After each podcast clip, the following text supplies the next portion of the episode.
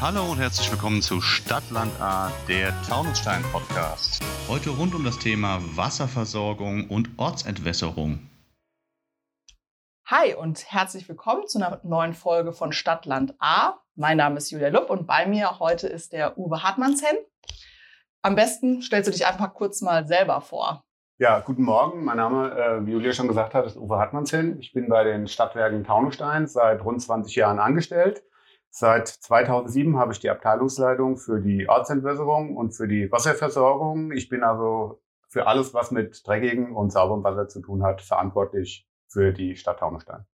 Ja, und um das Thema Wasser geht es auch heute bei uns. Ähm, rund um alles, was, es, äh, was bei uns fließt. Also, wie steht es denn um das Taunussteiner Wasser so ganz generell? Ja, wir haben, wir betreiben selbst äh, 28 eigene Anlagen, 20 Tiefbrunnen, 8 Quellen. Da fördern wir rund 740 bis 750.000 Kubikmeter im Jahr und haben aber, äh, wir brauchen ungefähr 1,4 bis 1,5 Millionen Kubikmeter im Jahr für die Versorgung der Anwohner von Gewerbe und Industrie. Und den Restbedarf von rund 850.000 Kubikmeter im Jahr bekommen wir über den Wasserbeschaffungsverband Rheingau-Taunus, der in Wiesbaden seinen Sitz hat. Und der bekommt sein Wasser von Hessenwasser mit Sitz in Groß-Gerau. Und äh, die haben eigene Anlagen, viele Brunnen, genau wie wir auch, und beziehen den Rest vom Vogelsberg und vom Hessischen Ried. Generell, was uns fehlt, bekommen wir über den Volllieferant zur Verfügung gestellt. Bedeutet aber auch für uns, dass wir schon sparsam mit dem Gutwasser umgehen sollten. Also, äh, wenn ich das ganz kurz zusammenfassen darf, das heißt, wir haben, wir fördern selber Wasser, wir haben eigenes Taunussteiner Wasser und äh, das, was sozusagen fehlt für den normalen täglichen Bedarf, das äh, ja, kriegen wir aus ganz unterschiedlichen Quellen eigentlich äh, zur Verfügung gestellt. Das ist korrekt. Das Verhältnis ist zurzeit 45 zu 55. Ähm, das wird auch so bleiben zukünftig. Okay, also ist jetzt nicht geplant, dass wir unsere eigenen Wasserreserven noch weiter ausbauen. Das ist wahrscheinlich auch gar nicht unendlich möglich. Ne? Das ist richtig, Julia. Wir sind aber zurzeit auch an der Studie dran. Wir haben äh, uns mit dem Ingenieurbüro zusammengesetzt und wir werden noch Probebohrungen machen und uns auch die äh, Geologie in Taunusstein nochmal anschauen, ob die Möglichkeit besteht, mhm. eventuell noch irgendwo eigenes Wasser zu erschließen. Okay, das heißt, ähm, die Hälfte müssen wir äh, zuliefern lassen, mal äh, grob gesagt. Ähm, das heißt, verbrauchen wir zu viel Wasser in Taunusstein? Nein, generell ist es so, dass in der Bundesrepublik Deutschland der pro Kopfverbrauch und Tag bei rund 121 äh, Liter Wasser pro Einwohner und Tag liegt. Ähm, wir sind in Taunusstein mit Gewerbe ungefähr bei 130 Liter pro Einwohner am Tag und ohne Gewerbe, also der wirklich eigentliche Verbrauch für die Anwohner, liegt bei 112 bis 115 Liter pro Einwohner am Tag. Das heißt, wir sind also eigentlich unter dem Bundesdurchschnitt, alles okay. Okay, also das ist auch ganz normal, dass äh, Städte sozusagen das nicht alles aus sich heraus äh, beziehen oder, oder ähm, fördern können, sondern dass es da solche Mischformate gibt. Es gibt Gemeinden und Kommunen, die, die können das noch. Das ist zum Beispiel im Vogelsberg sind das mhm. Regionen, die haben riesengroße Anlagen. Da ist auch das von der, von der Geologie im Untergrund wesentlich anders wie bei uns. Wir schaffen es nicht mehr alleine, weil wir auch hier in der Rhein-Main-Region ähm, erstens äh, viel Zu Zuwanderung haben. Und wie gesagt, unsere Geologie, unsere Tektonik, die unterirdisch ist, lässt das einfach nicht zu, dass wir unendlich schöpfen können. Mhm. Ähm, ist denn der Verbrauch grundsätzlich immer gleich? Also ich kann mir vorstellen, im Sommer, weiß ich nicht, duscht man vielleicht mehr, dann ist der höher, aber du hast jetzt auch schon die Gewerbebetriebe angesprochen. Ähm, gibt es da Schwankungen? Wahrscheinlich Tag-Nacht ist schon mal ein Unterschied, aber gibt es ansonsten noch irgendwie besondere ja, Schwankungen, mit denen ihr zu tun habt?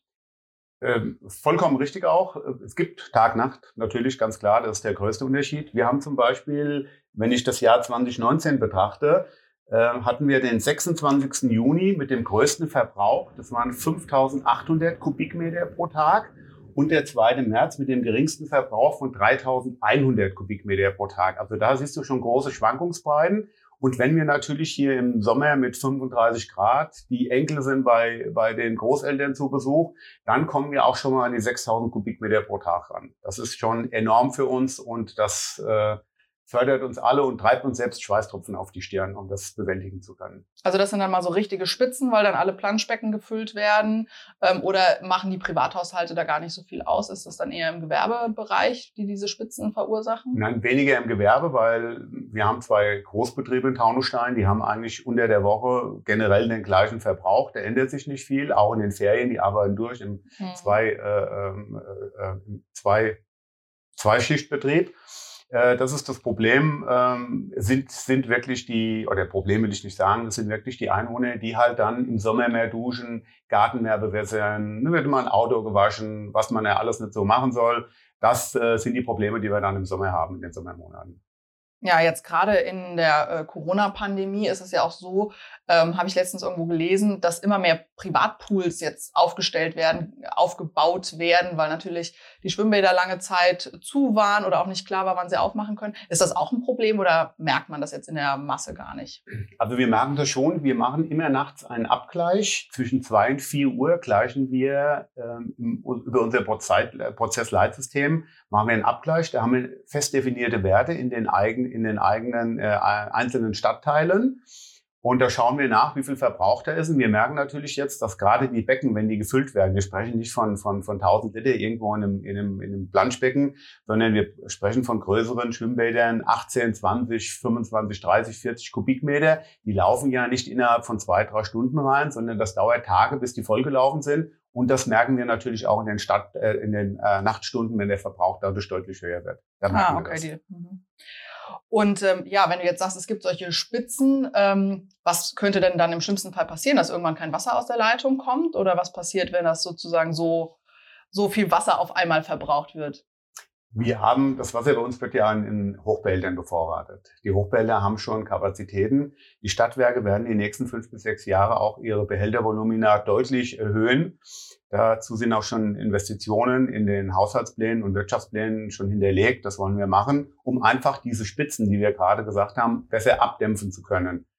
Äh, es kann natürlich im Worst Case schon mal vorkommen, dass wenn in einem, an einem Sommertag der Verbrauch zu hoch ist, dass es auch in Taunusstein äußerst knapp werden kann mit dem Trinkwasser. Da würden wir aber die Bevölkerung vorher darauf hinweisen würden darum beten, dass halt Schwimmbäder nicht gefüllt werden und dass die Gartenbewässerung dementsprechend reduziert bzw. ganz eingestellt werden sollte. Das hatten wir in den letzten Jahren ja, kam das ja auch immer mal vor, dass wenn die Sommer äh, lange trocken waren und heiß waren und viele Leute natürlich dann auch versucht haben, die, die Pflanzen zu bewässern etc., dass darum gebeten wurde. Also das heißt, ihr könnt das auch ein bisschen vorab sehen. Das heißt nicht, dass jetzt von jetzt auf gleich plötzlich irgendwie leer ist, sondern ihr seht dann, ähm, offenbar ist die Wasserentnahme höher, die Prognose, Wetterbericht etc. zeigen an, dass es auch erstmal so bleibt. Mir wäre es, also in dem, in dem Bereich würde ich gerne diese, die Hellseherkugel auspacken, weil mhm. schön wäre es, wenn ich 24 Stunden vorausschauen könnte, dann könnte ich das Ganze besser regeln. Aber es hängt stark mit zusammen, fallen diese heißen Tage an, auf ein Wochenende, sind die unter der Woche, sind Ferienzeiten da, das hängt alles damit zusammen wir können halt nicht vorausschauen. Ich kann halt immer nur, äh, nur sehen, was wirklich aktuell ist, ja. Und äh, das ist oftmals das Problem, dass ich dann kaum noch Möglichkeiten habe, das, das Ganze zu regulieren. Ja, schön wäre es, 24 Stunden vorausschauend, dann wüsste ich genau und dann wüssten wir auch genau, welche Behälteranlagen wir äh, wie fahren müssten. Ansonsten ist es schon ein bisschen, bisschen schwierig und auch ein bisschen kritisch. Aber eigentlich auch der Appell, äh, dann vielleicht jeder an äh, selber so ein bisschen in die eigene Verantwortung und zu gucken, wenn es jetzt gerade trocken ist, vielleicht halt nicht nochmal den Rasen wässern oder das Auto vor der Tür waschen, ist ja, glaube ich, sowieso nicht erlaubt. Ne? Richtig, das Auto waschen sollte man unterlassen, einfach um die, die Partikel am Auto nicht in die Ortskanalisation einzuführen. Und mein Appell ist hier auch ganz klar, äh, der Rasen wird nächstes Jahr auch wieder grün und wenn er halt dieses Jahr braun ist, dann ist es so. Man sollte aber zusehen, dass, dass äh, genug Trinkwasser für die Bevölkerung zur Verfügung steht. Wir können das alles nachvollziehen, auch mal ein Schwimmbad füllen, aber an heißen Tagen sollte man sich das wirklich überlegen. Oder wenn jemand eine Zisterne hat, das Wasser aus der Zisterne nehmen, dann muss man halt mal eine Pumpe reinhängen, das ist ein bisschen mehr Arbeit. Aber das erleichtert uns auf jeden Fall und der Rest äh, von Taunusstein die, die Trinkwasserabgabe. Ähm, wie wird denn auch sichergestellt, dass das Wasser in Taunusstein sauber ist? Jetzt gerade auch, auch hier in der Pandemie eine große Frage. Ähm, können Viren über das Leitungswasser übertragen werden? Oder äh, also wie wird das sichergestellt? Was passiert mit dem Wasser, ja, wenn es benutzt wird und äh, wenn es wieder dem Regelkreislauf zugeführt wird. Wasser Lebensmittel Nummer eins in Deutschland. Wir werden im Jahr viermal von einem unabhängigen Büro geprüft. Die kommen bei uns vorbei, nehmen Wasserproben und schauen, ob das in Ordnung ist. Und unter der Woche haben wir haben selbst ein eigenes Labor, wo wir Proben entnehmen und schauen, ob alles in Ordnung ist bei uns. Sämtliche Wässer bei uns werden aufbereitet. Wir haben in Taunusstein vorwiegend Entmanganung, Enteisenung und Entsäuerung. Und nach jedem Hochbehälter wird das Wasser nochmal durch eine sogenannte UV, also ultraviolettes Licht, durchlaufen lassen. In diesem Bereich werden sämtliche Viren und äh, Keime abgetötet. Und wir haben uns auch mit dem Bundesministerium unterhalten. Der Coronavirus ist ja ein, ein Virus und es ist fast auszuschließen, dass dieser Virus über das Leitungsnetz äh, in die Häuser gelangt. Äh, das ist, ist, fast völlig auszuschließen. Wie gesagt, weil wir jedes Wasser entkeimen, bevor wir es abgeben. Und äh, damit ist die, die Chance, dass wir uns den Coronavirus über Trinkwasser holen, geht fast gegen null. Okay, und auch nochmal, um bei der Pandemie zu bleiben, auch die hat an verschiedenen Stellen ja Auswirkungen auf das Thema Wasser. Die Leute waren zu Hause. Es gab äh, lange Zeit äh, oder war es sehr schwierig, an Klopapier zu kommen, wie wir alle mitbekommen haben. Und dann haben die Leute, ja, Tempotaschentücher, Küchenpapier sind eben auf das ausgewichen, was vielleicht noch irgendwie im Markt verfügbar war. Ähm, habt ihr das auch gespürt? Hat das irgendwie Auswirkungen?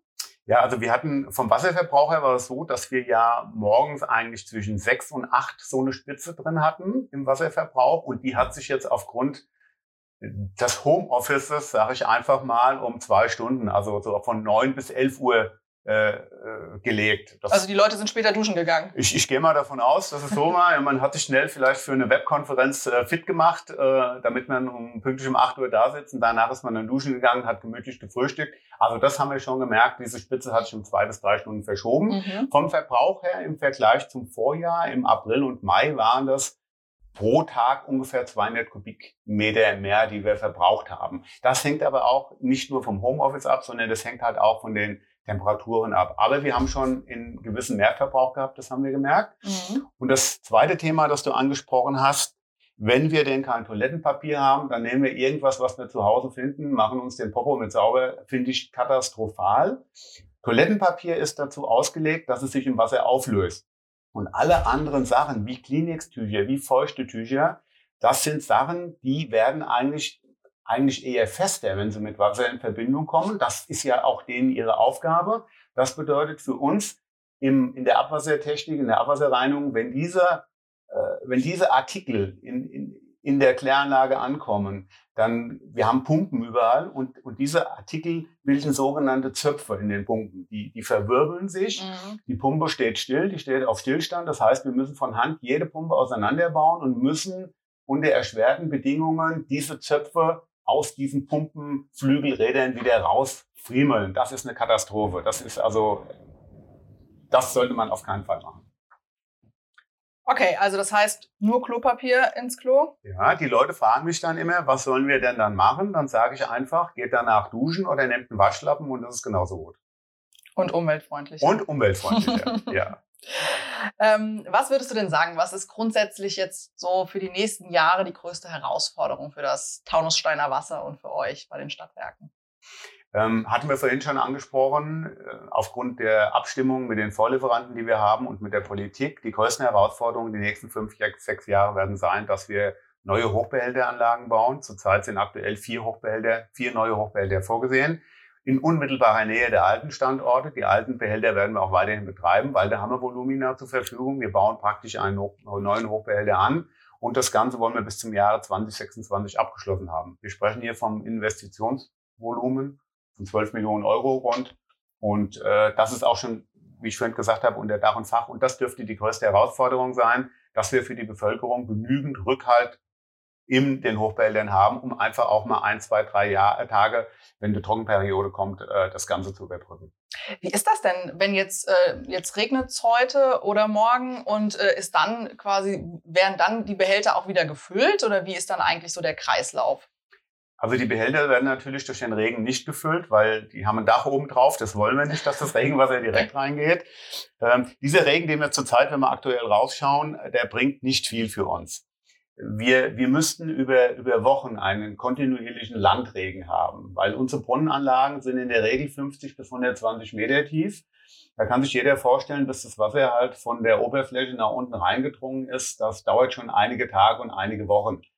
Ähm, wir sind in diesem Frühjahr sind wir die Grundwasserspeicher. Das ist praktisch so unsere Bevorratung, die wir in der Erde haben. Die waren nicht so schlecht äh, äh gewesen wie im, im Winterübergang äh, 17 nach 18 und 18 nach 19.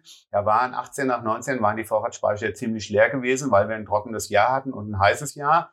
Dieses Jahr haben wir auch, wir stehen immer mit dem Hessischen Landesamt für Umwelt und Geologie in Verbindung. Die Speicher sind zu drei Viertel gefüllt. Das ist schon mal ganz gut. Und wenn jetzt nicht längere Trockenperioden kommen, ist das schon mal eine gute Ausgangslage für dieses Jahr. Aber wir haben einen Rückgang gehabt die letzten Jahre in unseren eigenen Anlagen von rund 10 bis 15 Prozent.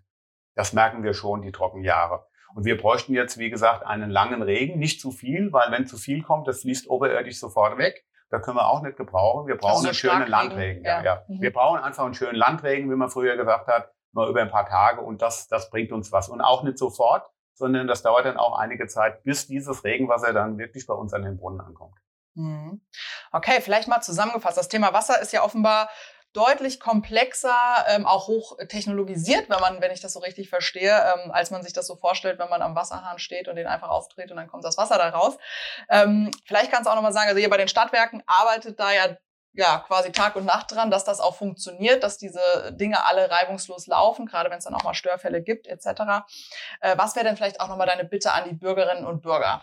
Also wenn ich jetzt vom, vom, vom reinen Trinkwasser äh, ausgehe, dann, dann ist meine große Bitte, dass ihr an den, an den heißen Sommertagen wirklich die Pools nicht unbedingt bis oben hin volllaufen lasst, dass der grüne Rasen nicht unbedingt gesprengt werden muss, dass man äh, schon ein bisschen sparsam mit dem Trinkwasser umgehen muss. Und im Bereich der Kläranlage oder der Abwasserbeseitigung in die Toiletten gehört nur Toilettenpapier und was man also nur Sachen, die man, also es gehört kein, kein, keine Zigarettenstummel rein, es gehören keine Q-Tips rein, es gehören keine, keine Kondome rein, die finden wir auch immer wieder. Das ist also katastrophal für uns. Ja, bitte nur Toilettenpapier und äh, sonst nichts. Keine Essensreste, das zieht die Ratten an. Wir haben also auch im Kanal teilweise Rattenprobleme.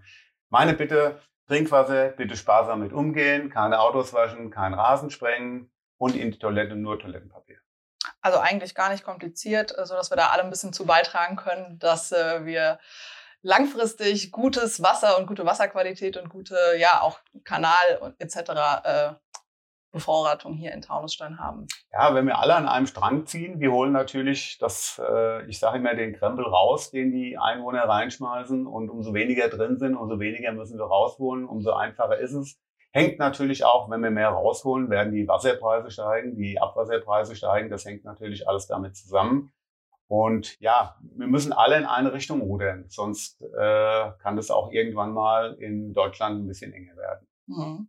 Okay, Uwe, dann ganz herzlichen Dank für den Einblick in das Thema Taunussteiner Wasser und deine vielen, ja, Hintergründe, äh, glaube ich, haben viele nicht gewusst, was es da so alles gibt und äh, ja, wie das Ganze zusammenhängt. Danke dir. Ja, vielen Dank, hat mich auch gefreut. Und äh, die Stadtwerke Taunusstein bieten immer wieder Rundführungen an, wenn ich das vielleicht noch zum Abschluss sagen darf, in Hochbehältern, in Aufbereitungsanlagen und einfach mal in, in, auf die Homepage gehen. Mein Name steht da drin, da steht meine Telefonnummer. Wer gerne sich mal einen Hochbehälter anschauen möchte, bitte mit mir terminlich abstimmen. Das machen wir jederzeit gerne. Ja, lohnt sich. Vielen Dank. Bis dann, ciao. Das war Stadtland A, der Taunusstein Podcast.